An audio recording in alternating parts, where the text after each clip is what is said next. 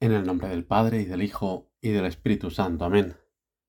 Siempre me ha hecho cierta gracia Jesús y me ha hecho pensar también la historieta ya un poco vieja del empresario que se dedicaba a la fabricación de zapatos y un buen día decidió enviar a dos de sus mejores trabajadores para que fuesen a dos sitios remotos de África a hacer un estudio de mercado para ver las posibilidades de expansión de la empresa.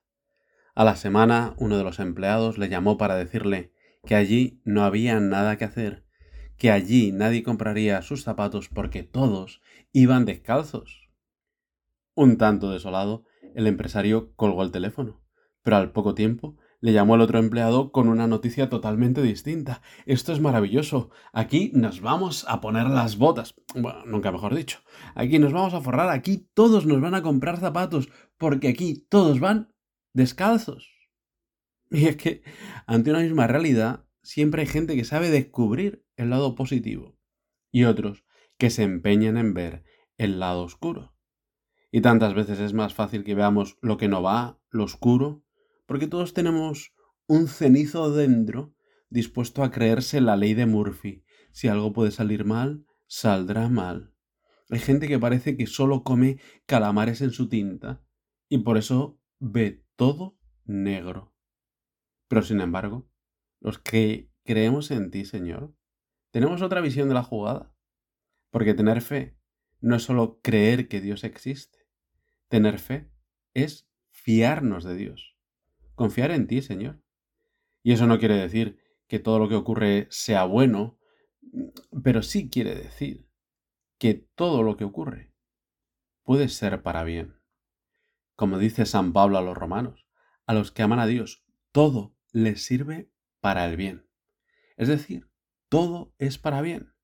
En latín, que suena siempre un poquito mejor, omnia in bonum.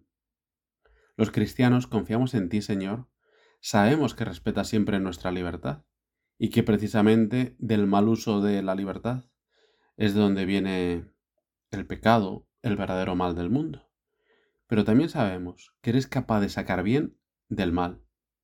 De hecho, la Iglesia en el pregón pascual se atreve a calificar el pecado de nuestros primeros padres de Félix culpa, feliz culpa.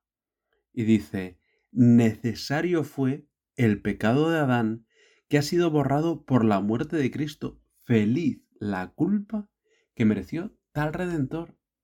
De los grandes males, Señor, tú eres capaz de sacar grandes bienes.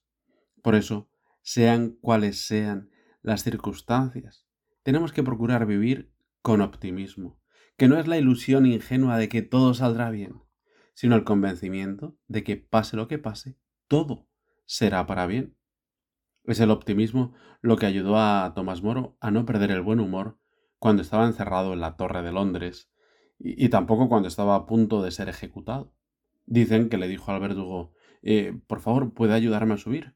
Porque para bajar ya sabré valérmelas por mí mismo. Y cuando todavía estaba encerrado en la Torre de Londres, le escribe a su hija Margarita una carta llena de optimismo y esperanza, que nos puede ayudar a enfrentarnos a las situaciones complicadas que se nos presentan y contra los que no podemos hacer nada. Le dice, aunque estoy bien convencido, mi querida Margarita, de que la maldad de mi vida pasada es tal que merecería que Dios me abandonase del todo, ni por un momento dejaré de confiar en su inmensa bondad. Hasta ahora, su gracia santísima me ha dado fuerzas para postergarlo todo y de que por eso incluso le ha venido bien el ser privado de, de libertad. Pero, le sigue contando, espero confiadamente que la misma gracia divina continuará favoreciéndome no permitiendo que el rey vaya más allá, o bien dándome la fuerza necesaria para sufrir lo que sea con paciencia, con fortaleza y de buen grado. No quiero, dice más adelante, no quiero, mi querida Margarita, desconfiar de la bondad de Dios por más débil y frágil que me sienta. Más aún, si a causa del terror y el espanto viera que estoy a punto de ceder, me acordaré de San Pedro, cuando por su poca fe empezaba a hundirse por un solo golpe de viento. Y haré lo que él hizo. Gritaré a Cristo, Señor, sálvame. Espero que entonces Él, tendiéndome la mano, me sujetará y no dejará que me hunda. Y acaba también diciéndole, finalmente, mi querida Margarita, de lo que estoy cierto es de que Dios no me abandonará sin culpa mía. Por esto me pongo totalmente en manos de Dios con absoluta esperanza y confianza. Y lo último que le dice es, ten pues buen ánimo, hija mía, y no te preocupes por mí, sea lo que sea que me pase en este mundo. Nada puede pasarme que Dios no quiera, y todo lo que Él quiere, por muy malo que nos parezca, es, en realidad, lo mejor.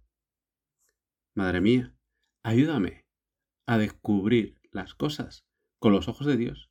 Ayúdame a llenarme siempre de optimismo y de esperanza.